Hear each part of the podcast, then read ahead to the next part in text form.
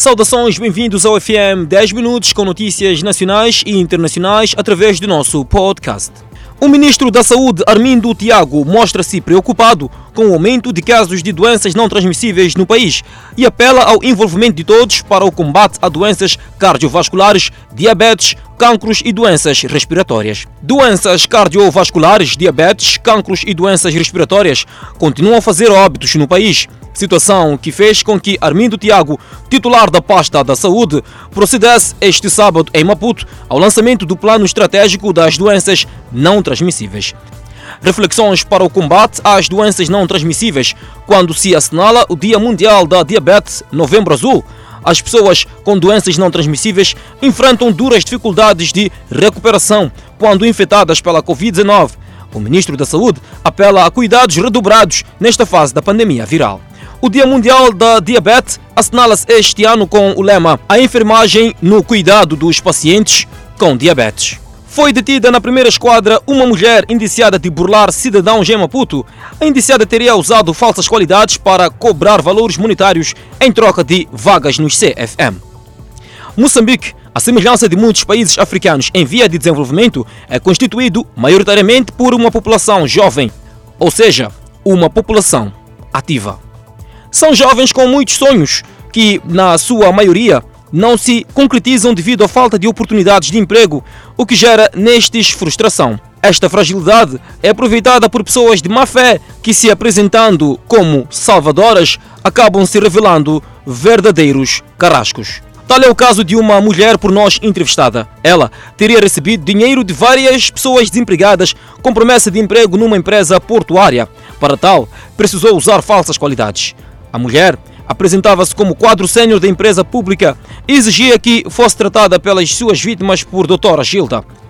Todo o expediente era tratado à entrada da referida empresa na baixa da cidade para melhor convencer as vítimas da seriedade do processo. Na manhã desta sexta-feira, acabou detida depois de receber 10 mil meticais de mais uma vítima. As autoridades do setor das águas repuseram a conduta de água que explodiu e causou caos na Avenida Eduardo Mondlane, em frente ao Hospital Central de Maputo. Três das quatro faixas de rodagem da Avenida Eduardo Mondlane voltam a escoar trânsito depois da mobilidade ter sido impossível por conta da explosão de uma conduta de água em frente ao Hospital Central de Maputo. Uma faixa está interdita para dar lugar às obras de reparação dos danos causados à rodovia. Os munícipes apreciam a prontidão das autoridades do setor, lembrando que são raras as vezes em que há intervenção imediata em caso de danos em bens públicos. Por detrás da demora em determinados casos, há quem vê falta de quadros qualificados. O FIPAG emitiu uma nota de imprensa onde dava conta do restabelecimento do fornecimento normal de água à zona afetada pela ruptura. A MCNet em Maputo, a nova geração da janela única eletrônica, que vai permitir a melhoria de um conjunto de elementos detectados ao longo de 10 anos de implementação deste sistema célebre de desembaraço aduaneiro em Moçambique. Designada plataforma de facilitação de comércio a nova geração da janela única eletrônica foi apresentada no decurso da visita efetuada pelo Ministro da Indústria e Comércio, Carlos Mesquita, ao Centro de Dados e às infraestruturas da janela única eletrônica. A visita, segundo explicou o governante, tinha como propósito interagir com a MCNet como parceiro e provedor de serviços que desenvolve sistemas que facilitam a gestão de dados, bem como proveniência de serviços que atestam a fiabilidade da informação necessária para se desenvolver um sistema seguro de planificação e de tomada de decisões, particularmente no processo de industrialização do país. É este contexto que, ao nível do Ministério da Indústria e Comércio, temos atribuições relacionadas com a gestão da informação no âmbito do comércio externo e interno sem tirar mérito às outras áreas como a indústria, licenciamento de empresas, bolsa de mercadorias e baú, entre outras, disse Carlos Mesquita. Numa outra abordagem, o ministro referiu ter constatado durante a visita aqui à MCNet gere um sistema complexo como a janela única eletrônica, onde tem vários atores, como a banca, alfândegas, ministérios, entre outros. O sistema da JUE ainda tem capacidade para incluir novas aplicabilidades em função do desenvolvimento do país. Trata-se de uma plataforma com possibilidade para receber a qualquer instrumento que esteja associado à internet o que dignifica o trabalho que Moçambique está a fazer para se posicionar mais e melhor no mercado e atrair cada vez mais investimentos, frisou Carlos Mesquita. A Seleção Nacional de Basquetebol Sênior Masculina cumpriu este sábado mais uma sessão de treino no processo de preparação para a qualificação ao Afrobasket 2021. O treino contou com a presença de Pio Mato Júnior, que ainda não havia se apresentado desde que foi convocado pela equipa técnica comandada por Milagre Macomio o basquetebolista moçambicano Pio Mato Júnior juntou-se este sábado ao Conjunto Nacional de Basquetebol Sénior Masculino, que intensifica a preparação para a janela de qualificação para o Afrobasket 2021, etapa de apuramento que terá lugar em Kigali, no Ruanda, de 25 a 27 de novembro. Pio Mato Júnior ainda não havia se apresentado para os trabalhos da seleção orientada por Milagre Macomb, situação que preocupava a Federação Moçambicana de Basquetebol. Moçambique está no grupo B e em Ruanda vai defrontar as seleções do Senegal, Angola e Quênia. Pio Mato Júnior está convicto na obtenção de resultados satisfatórios, mesmo estando no grupo das fortes seleções de Angola e Senegal. Entretanto, a equipa técnica, que se queixava da ausência de Pio Mato Júnior, já respira de alívio com a presença do jogador, que terá de provar que está em condições de seguir com o grupo que já vem treinando para encarar a missão em Ruanda. Kendall Manuel já está em Maputo, vindo dos Estados Unidos da América, intensifica com os grupos os trabalhos de preparação.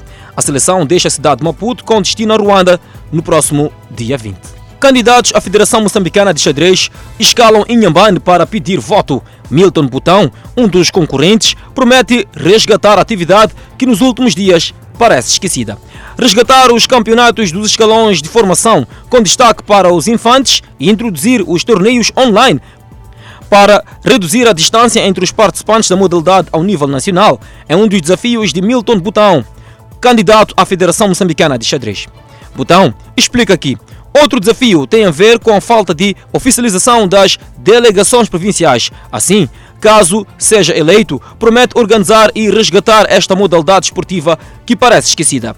Outro desafio apontado pelos amantes e praticantes desta modalidade esportiva em Inhambane tem que ver com a não inclusão de mulheres nesta atividade. Atualmente, a Federação Moçambicana de Xadrez é dirigida por Domingos Langa. Além de Milton Botão, a lista de candidatos é composta por Mateus Viajeiro e Pedro Chambule. E agora vamos ao centro do país.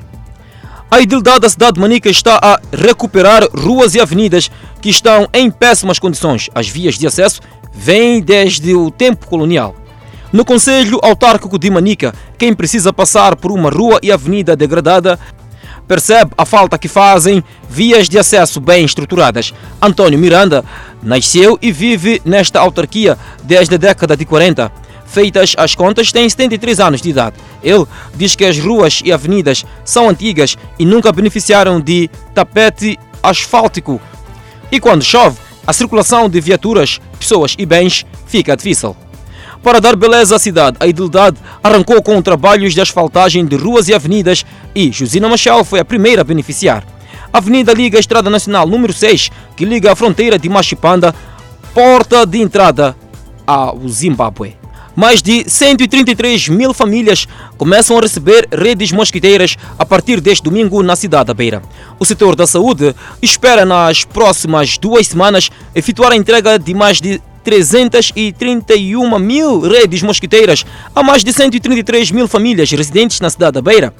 Este ano, a campanha de distribuição irá ocorrer de porta em porta para evitar os aglomerados como uma das medidas de prevenção da Covid-19. O setor da saúde no distrito da Beira faz saber que, de janeiro a setembro, foram confirmados mais de 61 mil casos de malária contra mais de 68 notificados no mesmo período do ano passado, representando uma redução de 9%. O administrador do Distrito da Beira explicou que uma equipa específica foi selecionada para levar a rede até cada domicílio, apelando desta feita às comunidades a serem vigilantes, evitando entrada de oportunistas nas suas casas. O encontro de preparação do início da campanha foi presenciado pelos líderes comunitários, estruturas de bairros e outras pessoas influentes de base, entre eles religiosos. Para trás fica a presente edição do FM 10 Minutos no podcast. Não deixe de acompanhar os desenvolvimentos destas e outras notícias quando forem 19 horas e 45 minutos. Comigo, Clemente Carlos, no Fala Moçambique e a minha colega Adelaide Isabel. E pela atenção dispensada, grato de coração.